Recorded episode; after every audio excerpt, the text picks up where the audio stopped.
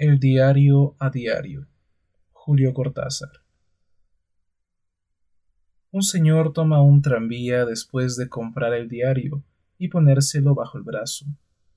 Media hora más tarde desciende con el mismo diario bajo el mismo brazo, pero ya no es el mismo diario.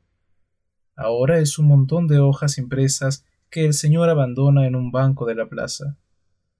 Apenas queda solo en el banco, el montón de hojas impresas se convierte otra vez en un diario, hasta que un muchacho lo ve, lo lee y lo deja convertido en un montón de hojas impresas.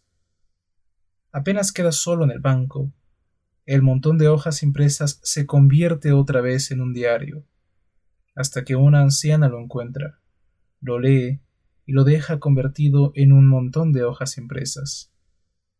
Luego lo lleva a su casa, y en el camino lo usa para empaquetar medio kilo de acelgas, que es para lo que sirven los diarios después de estas excitantes metamorfosis.